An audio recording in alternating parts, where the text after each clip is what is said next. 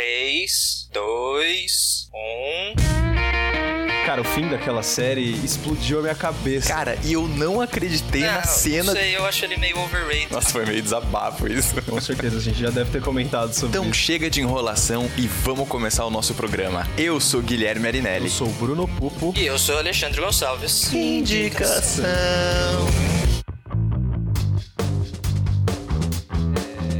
É... Ale, pode começar. Quer que eu faça a intro do programa? Pode fazer a Cara, eu introdução não sei aí. fazer a introdução. Oi, estamos aqui. A musiquinha você que coloca, cara. É tipo musiquinha de, de, tipo alerta de jornal, tá ligado? É, do- do plantão. Música É, né? mais Última- terror nossa, na infância, nossa, cara. Várias tretas que eu vi com esse negócio aí. Hum. Mas, vamos. Bom, enfim, hoje a gente vai continuar com a nossa série de técnicas do cinema, né? Coisas que são usadas no- na produção dos filmes. E hoje a gente vai falar de efeitos práticos. Mas antes da gente começar, temos umas palavrinhas do nosso representante oficial do Padrim, não é isso? É isso mesmo, amiguinho. Você que está me É escutando tipo, aí. a- mas antes, vamos falar de coisa boa, vamos falar de TechPix. Vamos, falar falar de de TechPix. padrinho, padrinho de indicação, é isso mesmo. Se você escuta a gente, todos os programas que a gente coloca, você já tá sabendo disso. Mas sempre tem aquela pessoa que cai de paraquedas, porque fala: olha só, um programa sobre efeitos práticos, vou ouvir. E essa pessoa merece ouvir um pouquinho sobre o nosso padrinho, pessoal. Isso mesmo, nós temos um perfil no Padrim, que é um site que você pode, é, auxiliando, investindo em algum projeto que você goste. E nós do Indicação temos um perfil lá. Nós podemos, você pode começar investindo a partir de um real por mês. Um realzinho por mês, você já vai estar ajudando a Indicação a atingir as metas que nós nos propomos a atingir, que também estão ali no nosso perfil do Padrim. Então já deu para entender mais ou menos como funciona o Padrim, né? Vocês investem uma grana na gente, a gente retorna com um conteúdo cada vez melhor e mais sofisticado e algumas regalias para os nossos padrinhos e madrinhas. Vou deixar o link, mas para quem tiver com preguiça de olhar o texto, é padrim.com.br barra. Só lembrando que agradecer aqui as pessoas que já contribuem com o nosso podcast. Temos até o momento de gravação desse programa quatro padrinhos, que é Paulo Henrique Orita Paulini, Reinaldo Batista Júnior, Daniel Amaral Silva Souza e Bru Leão. Muito obrigado aos quatro padrinhos. Enfim, é isso. Muito bem. Agora, fe- feito o nosso Jabex do Jabalex. padrim, Vamos ao programa. Por que vamos gravar sobre efeitos práticos? É, então, eu acho que assim, é, pelo menos uma grande parte dos filmes que eu mais admiro, que eu mais gosto, eles envolvem, né, os efeitos práticos. Já a gente pode ter aí hoje uma tecnologia de ponta, CGI pra cacete, Planeta dos Macacos fazendo pelo digital parecendo pelo real de macaco, mas na minha opinião, os efeitos práticos fazem toda a diferença, cara, Sim. até hoje. É, uma coisa que eu acho que seria legal a gente estabelecer agora, desde o começo, é a diferença entre efeito especial e efeito visual. Boa. Efeito prático cai no efeito especial. Uhum. Efeito especial é tudo aquilo que é alcançado sem edição. Então, bomba de fumaça, aqueles cortes secos que começaram com os filmes do Georges Méliès, de uma pessoa estar ali e de repente ela some. Aquilo é um efeito prático, porque não tem edição do filme. Ele simplesmente interrompe a gravação, coloca a pessoa lá e retoma a gravação. Então, isso conta como um efeito prático, um efeito especial. Bonecos, manequins, Não boa vamos- parte é, dos. Não vamos esquecer do- dos stop motion Sim, antigos, stop tipo King motion. Kong da vida, uhum. que os caras colocavam uns bonecos Boneco de ficar gigante. É. Sim. É, mano, o bagulho era Tudo tenso. isso cai no termo de efeitos especiais. Efeitos visuais são todas aquelas coisas que são feitas pós-gravação. São edições no computador, são edições de CGI, seja, sei lá, mudar, como fizeram na Liga da Justiça, tirar o bigode do Henry Cavill. Nossa. Aqui, é, enfim, Melhor né? exemplo. Então, aquilo é um efeito visual. É um lixo, mas é um efeito visual. Então, eu acho que é importante a gente apontar isso, porque quando a gente gente pega os filmes mais antigos, todos os efeitos especiais eram práticos também, certo? Sim, sim. Então, que nem isso que o, que o Bruno tá falando, né? Até se a gente pega lá os primórdios lá do Godzilla, né? Uhum. Enfim, de, Não, de, Godzilla de não. outros filmes Godzilla- também. É, o Godzilla é prático porque é um cara vestido, né? Sim, Mas sim. o King Kong, que eu falei que era um boneco Sim, de sim, massinha sim. mesmo, Sim, então, tá é. ligado? Isso É, que eu então, achava um absurdo, os caras fazendo. King Kong e, e Godzilla, enfim, e outros filmes, né? Eu até tinha separado aqui, por exemplo, Tubarão,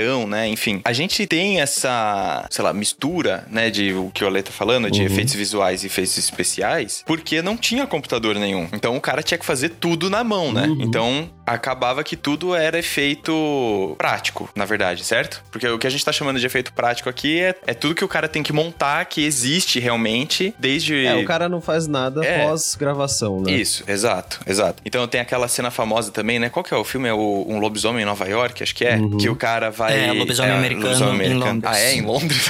É. Não tem nada a ver É. que eu falei. então tá bom. É o lobisomem americano. Lobisomem em Nova Londres. York. Não, o lobisomem era de Nova York e aí ele foi pra Londres. Isso, é. Então, toda aquela transformação, que é uma cena muito famosa é, no cinema, né? Como um todo, assim, que ficou eternizada. sim. Toda aquela cena é toda prática, né? Sim. Então, assim. A é, coisa eu acho que também, aquela, aquela cena tudo. da, da Então, bolha. cara, eu queria citar só um carinha aqui, que ele foi muito importante, eu acho que tanto pros efeitos visuais que a gente tá falando, quanto pros efeitos especiais, né? Mas ele trabalhava ali é, entre os dois, só que como não existia o computador, né? Ele se utilizava dos efeitos práticos pra passar a sensação que a gente tem hoje com os efeitos visuais, que é o Ray Harryhausen, que é o cara responsável por fazer o primeiro Fúria de Titãs. Uhum. Tem o Fúria de Titãs que a gente vê hoje, que é aquela bosta Uhum. escarrada na nossa cara, né? Cheio de efeito visual, Sim. nenhum prático. O Harryhausen, cara, é, ele foi o cara que inspirou, veja só, Steven Spielberg, George Lucas, Tim Burton e James Cameron. O cara foi tipo quase que o Jesus do stop motion. O cara Você viu, você viu isso no. Você viu isso no Jovem Nerd? No Jovem Nerd, cara. No- na segunda-feira. na segunda-feira não. Foi na semana passada que os caras Isso, é. fizeram o Foi, vídeo. foi, foi. Mano, eu falei, não é possível, Exatamente. velho. Eu ia gravar isso segunda-feira agora, vou gravar semana que vem. Quebrando a quarta É, parede. exatamente. Revelando quando estamos Exatamente, gravando. cara. E, cara, eu fiquei. Quando eu vi isso no vídeo deles, eu fiquei assim, nossa, não acredito. Encaixa certinho com o, que a gente ia falar. Os caras estão falando sobre. Sobre a, a evolução dos efeitos visuais, né? E, mano, Uhum. a hora que eu vi a história desse maluco, eu falei, mano, o cara só influenciou pelo menos dois dos meus é, cineastas favoritos, tá ligado? Pelo menos. Uhum. E eu fiquei, cara, Sim, é incrível. E você via É, realmente. só pra, é, a- então, a- só a noção- pra apontar aqui, né? Porque a gente tá comentando do, do vídeo. Eles lançaram o vídeo no dia 17 de janeiro. É, é um Nerd Office, que é da a nona temporada, episódio 3, Uhum. que chama Revolução dos Efeitos Visuais. Eles, eu acho que complementa muito o que eles falam lá com o que a gente está já falando aqui, né? E que a gente vai Exatamente. continuar falando nesse programa. Que eu acho que assim, que retoma um pouco também do que a gente já conversou, por exemplo, no plano sequência, Uhum. que é a gente gravar esse tipo de programa que, que focaliza nas técnicas do cinema, justamente pra gente retomar o cinema enquanto arte, Uhum. né? Assim, do quão artesanal era há poucos anos atrás, né? Há 30, 40 anos atrás, é fazer cinema. Então, qualquer efeito que o cara quisesse fazer, ele tinha que construir. E aí, esses caras, eles foram se forjando nisso, porque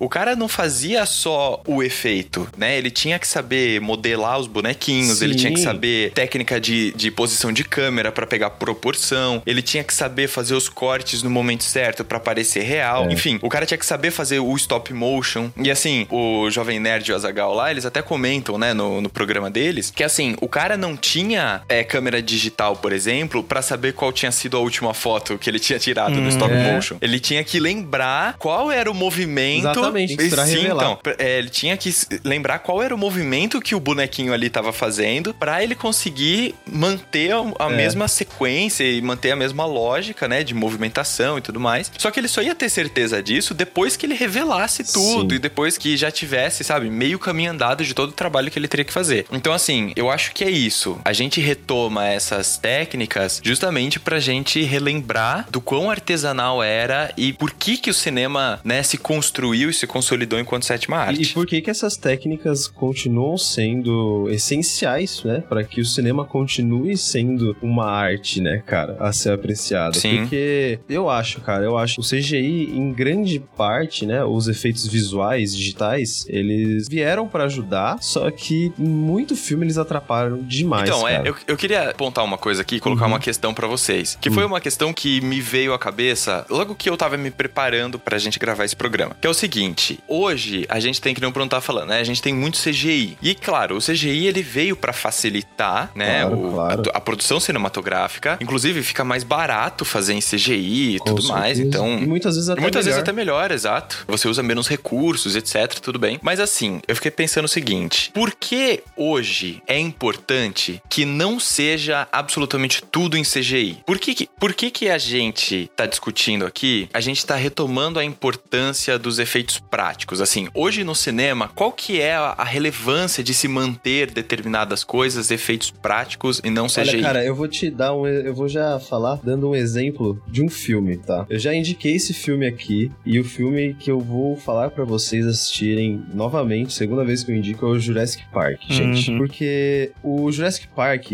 ele consegue fazer uma mistura do- dos efeitos visuais com os efeitos práticos que o negócio fica incrível de você ver. O Steven Spielberg é, mandou, assim como ele fez o Tubarão, ele mandou construir uns bonecos de dinossauros, no caso, né? Ele mandou construir os bonecos, inclusive mandou construir um Tiranossauro Rex, tamanho né, real, um para um. Só que ele não utilizou somente o boneco para fazer as filmagens. Ele, utilizando ali do efeito prático que o boneco dava, né? Daquele realismo dele, do boneco realmente estar ali, né? Do dinossauro estar ali, ele colocou movimentações, colocou elementos de CGI que misturados com o boneco, com o efeito prático que o boneco dava, transformava aquilo num dinossauro perfeito ali na sua frente, cara. E você pega hoje um filme que é o que 92, né? 94, não lembro, 94. Ele é perfeito, cara. Você olha aquilo e você fala, meu Deus, você vai comparar ali o Tiranossauro Rex com o, o Megatron, cara, você fala, pelo amor de Deus, né? Sabe? São duas coisas que a gente nunca viu realmente. É um dinossauro e um robô gigante. Só que eu acredito mais nesse dinossauro, não é possível, Sim. sabe? Então eu, eu acho que é importante, sim, porque se em 94 o efeito prático mais a CGI juntas davam a- aquele efeito de realidade, imagina hoje, entendeu? E aí você acaba não. Você vai e não perde a arte, né, em si, de você. aquele trabalho que você tem em fazer o boneco, esculpir o boneco e colocar ele naquela posição, depois colocar em outra. Aí você até pode chamar de arte a parte visual que o cara vai estar fazendo em cima da parte prática. Alinhado, é alinhado com esse seu argumento, Bruno, resgatando nosso programa de número 106, que eu indiquei os sete minutos depois da meia-noite, Hum, aquele sim. filme, em vários momentos, é efeito prático e efeitos visuais. Hum. Uma das cenas que tem mais pra frente, que o monstro tá segurando o garoto na mão e tá berrando com ele, tá conversando com ele, eles construíram uma mão, Uhum. o garoto estava sendo segurado, tinha uma parte do pescoço que tinha sido construído ali, todo texturizado, com um monte de graveto, com um monte de coisa, e o Liam Neeson, que faz a voz do monstro, estava em pé, com toda aquela roupa verde, com todo o aparato na- no rosto dele para capturar os movimentos, e ele estava se posicionando numa altura tal que o rosto dele ficasse na altura do rosto do monstro, para o garoto poder contracenar melhor Uhum. com o monstro. Então cai um pouco no que você estava falando. Uhum. O efeito prático, eu acho que ajuda a dar essa margem do real, de você olhar e falar, nossa, cara, isso é Uhum. muito, tipo, praticamente existe de verdade. Associado ao Uhum. efeito visual, pra poder capturar o movimento do rosto do Liam Neeson e tudo mais, e não atrapalhou E a poder refinar Uhum. também, né? E poder é, refinar refinou um pouco a coisa e auxiliou na atuação, na, Uhum. na cena. Uhum. Então o garoto não tava contracenando com uma tela verde, não tava contracenando com algo que É. não estava lá. Ele tava realmente contracenando com o Uhum. Liam Neeson, só que Sim. Ia ser editado pra parecer maior Isso, e então. tudo mais. O que eu pensei foi o seguinte, porque, por exemplo, quando a gente pega Último Planeta dos Macacos Uhum. agora, vocês assistiram? Assistir. Sim, sim, sim. Tá. Cara, é perfeito, Sim. certo? É, Sim, é sim. muito bem feito, muito assim. Dá pra você ver uma evolução clara do primeiro pro segundo e pro terceiro filme agora. O que eu fiquei pensando quando eu, eu tava pensando nessa questão dos efeitos práticos foi muito mais em relação à atuação e à construção da cena do aqui em relação ao, ao telespectador que tá entrando em contato com a obra e tá achando aquilo muito real, entendeu? Uhum. Então, assim, eu entendo, por exemplo, Bruno, quando você traz a questão do Jurassic Park. Uhum. Ok. Ali acho que foi um recurso que se complementou e que até hoje você olha e fala: caraca, é muito bem feito, Uhum. né? Mas é isso que eu fiquei pensando, assim. Eu acho que dá mais credibilidade ao próprio ator. Porque que nem lá no Sete Minutos Depois da Meia-Noite, ele tá ali, ele tá na situação, ele tá com o figurino, ele tá Uhum. Olhando pro ator que tá ali contracenando com ele e tal. Então eu acho que passa mais veracidade pra situação. Porque eu acho que a gente vai chegar num ponto em que. Isso já tá acontecendo hoje, inclusive, né? A gente vai chegar num ponto em que o CGI vai ser tão perfeito quanto ou até melhor do que os efeitos Não, práticos. Em videogame você já consegue perceber que o bagulho tá extrapolando, assim. Você fica, meu Deus. Então, exato. é real, então, assim, por isso que eu perguntei, porque eu tava tentando pensar. Então, assim, se a gente vai chegar num ponto, ou já chegamos até nesse ponto, em que o CGI muitas vezes é melhor do que os efeitos práticos, então por que manter os efeitos práticos? Aí eu fiquei com essas duas possíveis respostas que eu trouxe pra discutir com vocês. Então, pra mim, a primeira é porque você mantém a arte, você mantém a questão artesanal do cinema, que, que é o que faz do cinema realmente uma arte, e você, quando você tá gravando a cena para os atores, você possibilita uma maior imersão na história, na cena e no personagem, quando você tem mais efeitos práticos. Então, eu fiquei pensando nessas duas questões, entendeu? Assim, eu acho que na questão do Planeta dos Macacos, cara, eu acredito que você pode considerar uma mistura de efeito prático com efeito visual. Porque, querendo ou não, aqueles Hum. pontinhos captam a emoção, a atuação, estão no End Circus e você consegue ver o rosto do cara ali, entendeu? Então aquilo ali não, é, Uhum. não tá sendo criado na CGI, não é um cara num computador criando a emoção do, do personagem. É, é, é o Tá, ator. aham. É o ator. Então, pra Sim. mim, isso é prático. É, é uma atuação prática ali. Tá acontecendo concreto. E aí você Tá. tem o CGI por cima. Eu acho que essa é a tendência de Hollywood. Eu acho que o efeito prático vai continuar vivo aí. Porque é uma Uhum. técnica que tá crescendo cada vez mais. O Planeta dos Macacos veio aí só pra consolidar mais ainda. Então, talvez a gente não vá mais ver, né, bonecões ou as naves do, do Star Wars que a galera constrói. Uhum. Embora a galera tenha usado isso nos, nos Star Wars. Sim, ah, é, eu adorei recentes, que usaram o Yoda, então, cara. usaram o boneco também. Só que aí você já percebe que é um negócio mais fanservice, é. mais, né, pra, pra Uhum. fazer a galera feliz. Na minha É, opinião. ó, só pra ilustrar, né? Eu, eu acho que é isso mesmo, assim, eu concordo com você. Só pra ilustrar um pouco do que eu tô falando, né? Lembrei agora de dois filmes recentes que têm efeitos práticos e que, pra mim, são, são cenas que se destacaram, né, nesses Uhum. filmes. Então, por exemplo, o Mad Max, que os caras fizeram Nossa, que toda nossa. aquela parte de construção dos carros, Nossa, é daquele cara que toca, o cara que toca guitarra lá Sim, em cima, sim. as explosões, sei lá, é tudo efeito prático. Uhum. E o filme também, o Batman, o Cavaleiro das Trevas, Hum. quando também ele tá com o Coringa lá e eles tombam um caminhão, você lembra Sim, dessa cena? O Coringa, sim, eles o fizeram Coringa tá dirigindo um caminhão, é, e o Batman tá com, a- com aquela moto dele lá, e ele atira um, tipo um gancho, né, um cabo de aço, e ele gira em volta assim do, do caminhão e tal, amarra lá num poste, sei lá o quê, e o caminhão ele, ele vira tipo Aponta 180 pra graus frente, pra no cima, meio de assim, uma é, ele cidade, roda pra tá frente, ligado? é, exato. E isso também é efeito prático, né, eu- se você olhar lá o making off, os caras usaram explosivo embaixo do caminhão pra ele é, impulsionar a traseira. Ensaiaram a cena diversas vezes num descampado pra ver Exato. se realmente dava certo, né? Porque imagina dar errado É. na primeira vez no meio uma cidade. Então, Aí, e assim, e são cenas muito boas. Sim. Muito boas. Assim, é muito real o negócio. É. Tipo, quando você tá assistindo ali no filme, são cenas que encaixam e que te convencem da história que tá sendo contada.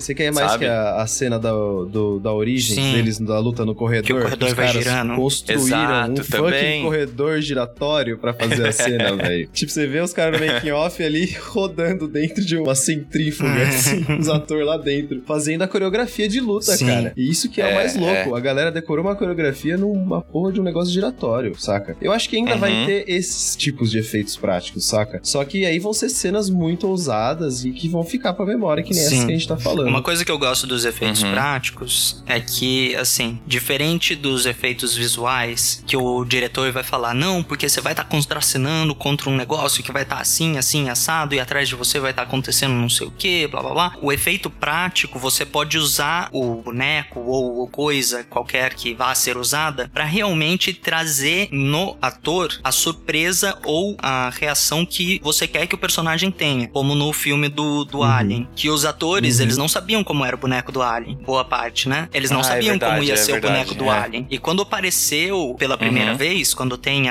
uma cena, eu não lembro exatamente quando que é, e aparece a cabeça do Alien a primeira vez, aquela reação dela é legítima. Ela realmente se assustou pra caralho, porque era uma cabeça de um fucking Imagina, alien sim. com uma boquinha que saía de dentro da boca. Tipo, Sim, sim. Foi, foi uma reação muito genuína. E eu acho que isso vai ficar cada vez mais difícil com a coisa da tela verde, né? Com a coisa dos efeitos visuais Uhum. de CGI. O que vocês falaram Uhum. antes, que eu concordo também, que eu acho que vai ser o futuro dos efeitos práticos para em relação a criaturas diferentes, monstros e, e outras criaturas fantasiosas, que é a coisa do motion capture. Mas ainda assim eu acho que vai perder um pouco Hum. dessa reação genuína, sabe? De assustar de verdade. Ou de olhar e falar, uau, Uhum.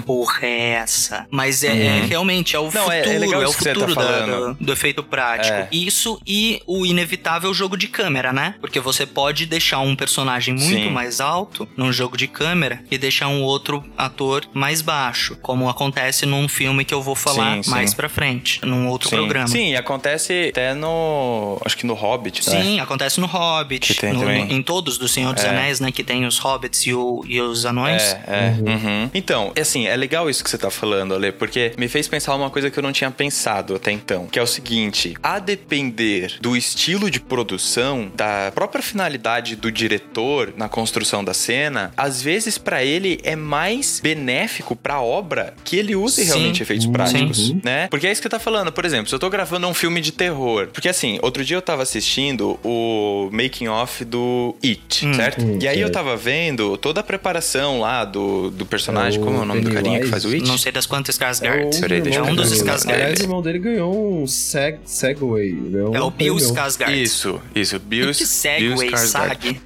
Screen Actors Ele é irmão de- Ele é irmão de quem lá. que você está falando? Ele é irmão do Tarzan, do Alexander Skarsgård. Ah. Ele é filho. A família inteira É. atua, velho. Só isso você precisa saber. Todos eles Ah, são é? famosos. Praticamente todos Sim. eles. O pai dele é o Stellan Skarsgård, que faz Thor, que faz um monte de outros Ah. personagens. Ele fez Gênio Indomável. Ele tem o irmão que faz o Vikings também. Sim, que faz isso, o Floki. que faz o Floki. Isso. Olha, que legal. Sim. É, irmão dele, não sabia. Você viu só? Então, aí eu tava vendo, eu tava vendo a preparação do Bill Skarsgård pro filme do It. E os caras fizeram toda a maquiagem dele, né? E aí ele mesmo, o rosto dele, ele consegue fazer uns negócios com o rosto que ele tava querendo já, ele fala isso, né, no, nessa entrevista aí do making off, que ele já fazia tempo que ele tava querendo encaixar, tipo, o sorrisinho que ele dá do palhaço, do Aham. It, ele tava querendo encaixar em algum filme, porque é uma coisa que ele consegue fazer. Ele tava falando também que o, o Separar diretor. o olho. É isso, o diretor queria separar digitalmente o olho dele pra ele ficar meio vesgo e não sei o que lá. E aí ele falou: Não, mas eu consigo fazer isso mesmo. E aí ele fez e tal. então, tipo, ele consegue deslocar Tipo o um Daniel, olho, tipo só o Daniel. um olho, sabe? E outro olho fica parado e tal. Daniel não É, da cinemação. Daniel É, o Daniel é um amigo nosso. escola. Não, é. é. E aí, por que que eu tô, tô falando tudo isso? Ah, sim, porque tem lá uma entrevista também com os garotinhos que fizeram o filme. E aí, os garotinhos falaram que eles só viram a maquiagem do It, do palhaço, quando eles foram gravar a primeira cena com eles lá, já. Então, assim, eles já estavam rodando o filme, já estavam rodando as gravações, já, tipo, há um mês. Eles não tinham visto o palhaço ainda, tipo, a versão final, com toda a maquiagem e tudo mais. Eles só foram ver no dia da gravação. Então, no dia da gravação, os moleques estavam super ansiosos, sabe? Porque É. eles não sabiam como é que ia ser, se ia ser muito assustador. Eles não sabiam como é que ia ser a, a interpretação do Bill e não sei o que lá. Enfim, então, eu acho que esse é, é mais um exemplo, né, de um filme bastante recente, que você pode usar essas questões de efeitos práticos, nesse caso até foi mais pra maquiagem e tudo mais, mas assim, você pode usar isso a seu favor na construção da cena, sim. né, e na construção da, da história que você tá querendo contar. Então, a depender da produção, às vezes vale realmente mais a pena você se manter nos efeitos práticos, né? Você bater o pé em cima do- dos efeitos práticos e não ir tanto pra CGI. Muitas vezes o resultado final que você atinge é melhor ainda hoje com efeitos práticos, justamente por conta desse impacto que ele causa no próprio setting de, de filmagem, Uhum. né? Uhum. É, cara, eu acho que ainda é importante, ainda é, necessário pra pra certas ocasiões. E acho que não vai morrer, não. Porque tem muito. Sabe, talvez morra vai nos morrer, filmes não. mais blockbuster. talvez morra nos filmes mais blockbusters da vida aí, mas ainda tem muito cineasta, é, muita gente fazendo cinema, então acho difícil uma coisa dessas sumir. Um instrumento tão bom e tão prático, né? Ó, ó, ó. Ó, gostaram? eu acho, cara. Sim. Ale, considerações finais. Cara, eu acho que não vai morrer mesmo, principalmente porque a gente tem diretores aí como o Guilherme Del Toro, prezam muito por isso. E também tem o Uhum. cara que eu tô procurando o nome dele aqui. Ele é tipo o Andy Serkis. Ele, ele adora fazer personagens que não Ah, existem. o cara que fez. Que ele faz o fez Fauno. aquele do É, Fauno. que ele, crer, que ele é o, que ele é o o Fauno, que ele Tá, é tá, tá. um outro personagem no Labirinto do Fauno, que ele é um outro personagem no filme do Hellboy, que ele gosta dessa coisa de se maquiar e fazer toda uma produção de fantasia, disso, de aquilo. E mesmo em blockbusters, a gente tem aí os Guardiões da Galáxia, né? Que a Gamora, Nossa. o Drax, são todos maquiagem. Até no filme do X-Men, Uhum. a, a Mystique, ela é toda maquiagem, É. ela é toda pintada de É, azul. sim, então acho sim. que não vai Uhum. morrer tão cedo. O que eu acho que vai morrer é essa coisa que eu falei que tem nos sete minutos depois da meia-noite, que você tem um boneco gigante, né? Você tem um construto gigante com quem o, o Uhum. personagem vai contracenar. Tem os dinossauros do Jurassic Park, tem o Nossa. tubarão do tubarão, os efeitos de transformação do Sim. lobisomem americano em Londres, a coisa, o homem-mosca, enfim, bolha assassina. Várias Sim. dessas coisas vão aos poucos sendo, né, Sim. transformadas aí em CG por questão de facilidade mesmo, porque, porra, deve ser um trabalho do caralho fazer uma, uma geleca de 5 Nossa. metros e prendendo ela na parede e fazer elas. Puta negócio trabalhoso. Eu acho muito mais legal, acho que dá uma vivacidade muito maior pro filme. Não é nem questão de veracidade, porque certas coisas você olha e fala, nossa, isso é muito fake. Mas você sente Uhum. que, tipo, o ator tava realmente contracenando com aquilo e ele devia estar realmente surpreso. Ou de medo, porque, né, o negócio é assustador, ou surpreso de, tipo, mano, eles conseguiram fazer isso. Que bizarro. Ó, né? eu, eu, eu consigo comparar pelos próprios Jurassic Parks, É, cara. Você pegar o é, Jurassic. World hoje e o Jurassic Park 1, você comparar os dois, você consegue perceber que os dinossauros do Jurassic World, que saiu, sei lá, no retrasado, vai sair um novo Uhum. agora, não são tão bem feitos Não são, quanto... a iluminação parece Park, plástica, enfim, tem um monte de coisinhas que ainda não estão 100%. Entregue. Vai faltar Uhum, um pouquinho. uhum. Mas eu acho que vai demorar um pouco pra morrer Sim. também, efeito prático. Eu lembrei o nome do cara aqui, ó. Doug Jones é o nome do menino que faz o Homem Hum, que fez o Labirinto do É, Fauno. isso, isso, Aham, isso, Doug Jones. Legal. Então, eu acho que a discussão fica em aberto. Para os ouvintes. Sim, e mais uma vez, né, é um espaço pra gente pensar sobre as técnicas do cinema, pra gente pensar quais são os caminhos que o cinema tá, tá tomando. Nós não temos nenhuma formação profissional real- realmente dentro da área cinematográfica, mas assim, é o que a gente consegue perceber e o que a gente consegue discutir enquanto apreciadores da sétima arte. Então você que nem sabia o que, que era efeitos práticos, ou, ou você que conhece alguém que gosta muito de efeitos práticos e que vive lá nos filmes antigos em que tudo era efeito prático e tudo mais, compartilha esse episódio, né? Com pessoas que você gosta, com pessoas que você acha que podem gostar desse tema. Comenta também lá no site do cinemação.com, aqui no, no post desse podcast, você pode comentar, você também pode mandar um e-mail pra gente em indicação@cinemação.com e você também pode conversar com a gente nas nossas redes sociais, Twitter e Instagram pode underline indicação e Facebook pode indicação tudo junto. E também não se esqueça de nos ajudar ajudar lá no Padrim, conforme o Bruno já falou. É, hasta lá Gente, vista. então é isso. Esse podcast foi editado pela Isso Aí Design. Tudo isso é forma com função. É design estratégico. É isso aí.